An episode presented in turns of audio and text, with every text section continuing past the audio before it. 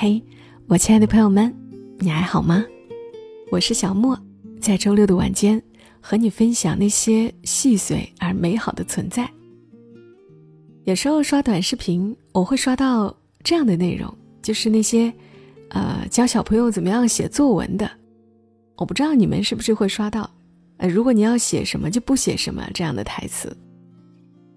那我今天要分享的内容。或许会给写作的人一点启发。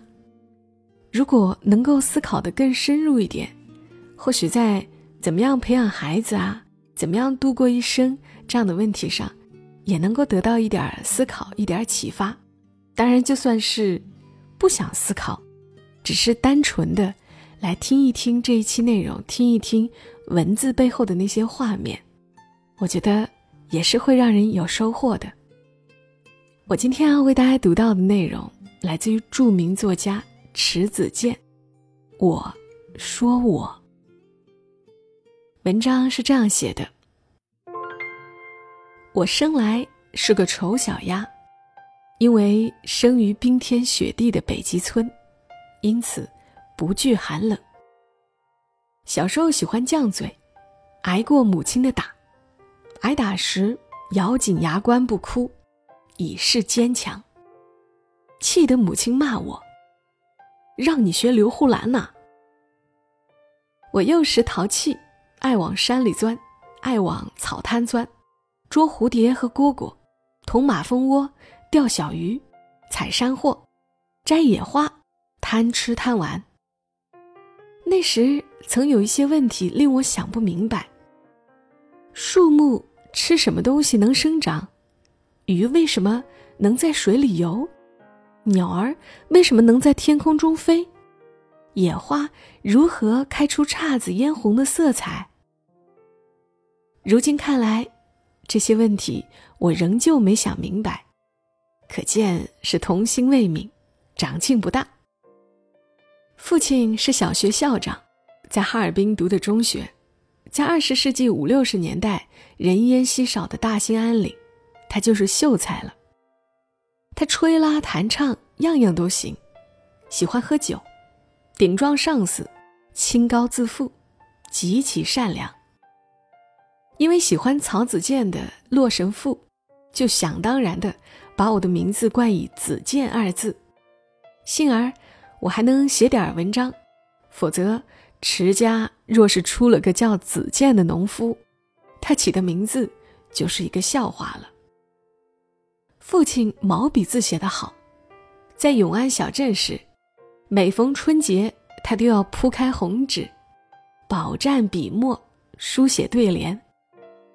他鼓励已上初中的我编写对联，我欣然从命。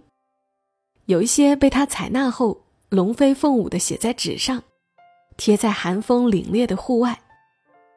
看到门楣上贴着的对联内容。是由我湖州的，我便沾沾自喜了。那算是我最早的作品。编辑和发表者是我父亲，我没有一文的报酬，读者只限于家人和左邻右舍。我喜欢小动物，养过一只毛色发灰的野猫，将它的腿附在椅子腿上，否则它就乱窜乱跳。比老虎还要威风。我还养过狗，当然，这是些有兴趣的收养。最无聊的是养猪养鸡，这些家禽家家户户都养，没什么特点。尤其是猪，它食量惊人，放学后不得不出去给它采食，回来呼食，把人累得头晕眼花的目的，无非是让猪长膘。之后把它杀掉，当成每餐分食，而食物又化成了田地的肥料，这样循环往复的一想，便觉无趣，觉得人是世界上最无聊的动物。大自然亲切的触摸，使我渐渐对文字有了兴趣。我写作的动力，往往来自于他们给我的感动。比如满月之夜的月光照着山林，你站在户外，看着远山蓝悠悠的剪影，感受着如丝绸般光滑涌动的月光，内心会有一种湿漉漉的感觉。这时候，你就特别想用文字去表达这种情感。我爱飞雪，爱细雨，爱红霞漫卷的黄昏，爱冰封的河流，爱漫漫长冬的温存炉火。直到如今，大自然给了我意外的感动后，我仍会怦然心动，文思泉涌。我出生的家庭清贫，但充满暖意。我出生之地文化底蕴不深厚，但大自然。却积蓄了足够的能量，给予我遐想的空间。我的祖父和父亲早逝，亲人的离去，让我过早感觉到人世间的沧桑和无常。我明白，一朵云聚了会散，一朵花开了会谢。河水总是向前流，春夏秋冬，日月更迭，周而复始。大自然的四季轮回，令我们每时每刻能感受到，让我们明白，他们是万古长青的。而人生的四季戛然而止后，我们还看不到人的轮回，只能用心灵去体悟、发现和领会。我渴望着年事已高时，能做到不说人间尘俗事。生生只叹白莲花，能够在老眼昏花时，看到人生真正的绚烂境界，那将是一种大喜悦、大感动。对于生活，我觉得庸常的，就是美好的。平常的日子浸润着人世间的酸甜苦辣的情感，让你能尽情品咂。对于文学。我觉得应持有朴素的情感，因为生活是变幻莫测的。朴素的情感，能使文学中的生活焕发出某种诗意，能使作者保有一颗平常心和永不褪色的童心。而这些，在我看来，都是一个作家最应具备的素质。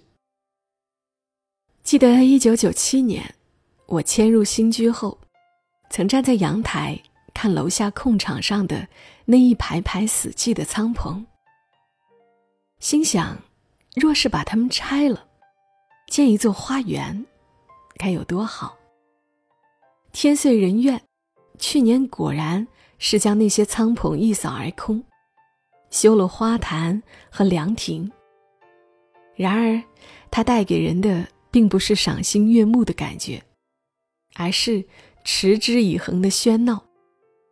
孩子们在花坛四围奔跑嬉闹，凉亭常有打牌的吆喝声。最近，一个精神病患者又看上了这块风水宝地，每日捡了垃圾箱的破布，披挂在肩上，坐在凉亭的石凳上，吃着随便捡来的剩饭，满面尘垢的望着往来的居民，心无旁骛的笑。楼下的小花园，倒不如先前的那些仓棚，能给人带来安宁和遐想了。理想与现实，究竟有多远？我想，要多远就有多远。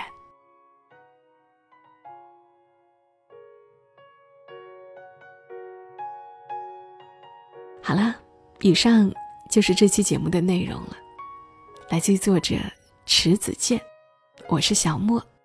想要听到我更多的节目，记得在喜马拉雅搜索“小莫幺二七幺二七”，添加关注，点击我的头像，可以看到我所有的节目。我正在录制的《打工人纪实》，也都是真实的长故事，邀请大家去听。祝大家今晚好梦，小莫在深圳，和你说晚安。